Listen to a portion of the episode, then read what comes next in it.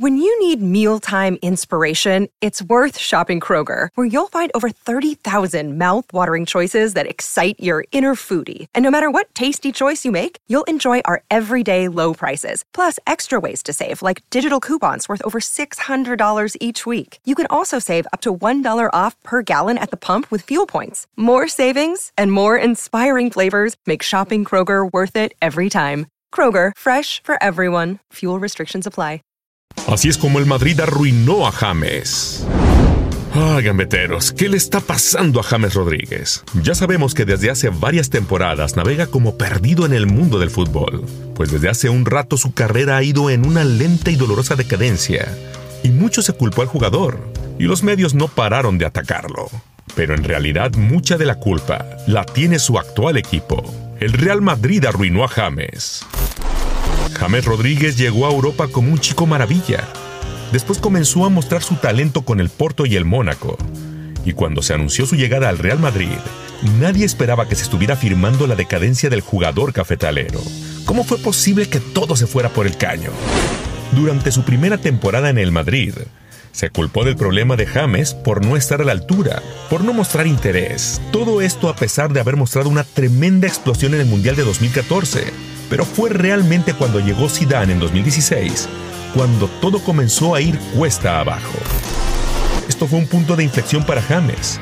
Después las cosas lo llevaron al Bayern donde tampoco pudo brillar. Pero en 2019 se anunció que James regresaría para redimirse con el equipo merengue, aunque esa redención nunca llegó. ¿Qué fue lo que pasó en el Real Madrid que destruyó a James? El error más grande de todos se reveló esta semana y fue obligarlo a jugar con el equipo merengue. James es un profesional, pero no quería volver al Madrid. Lo dejó claro en más de una ocasión. James jugará donde su contrato lo diga, pero las relaciones entre Zinedine Zidane y Rodríguez están más que rotas. Esto no son especulaciones, pues durante los últimos días, el padre adoptivo del jugador rompió el silencio y lo dijo fuerte y claro. James sí quería jugar en Madrid, pero con el Atlético.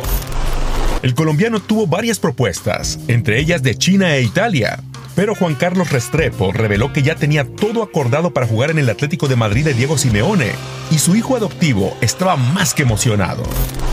James hubiera preferido ir al Atlético de Madrid en caso de una transferencia. Esto no significa que no hubo intentos y apreciaciones de otros clubes también. La negociación estuvo allí, pero al final el Real, que quiere dominar en España y en el mundo, todavía considera que el jugador es importante para su equipo y decidió no venderlo. Esta era la posición oficial. Esta posición del Madrid hizo un tremendo daño a James que tenía la ilusión de volver a jugar, pero en lugar de eso, lo obligaron a quedarse. ¿Para qué?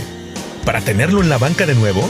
Incluso el propio James se cuestionó estos últimos días la razón por la que no juega y la respuesta de Zidane solo muestra que las cosas no van nada bien. No tengo que explicar nada. Yo soy el entrenador y al final estamos todos aquí.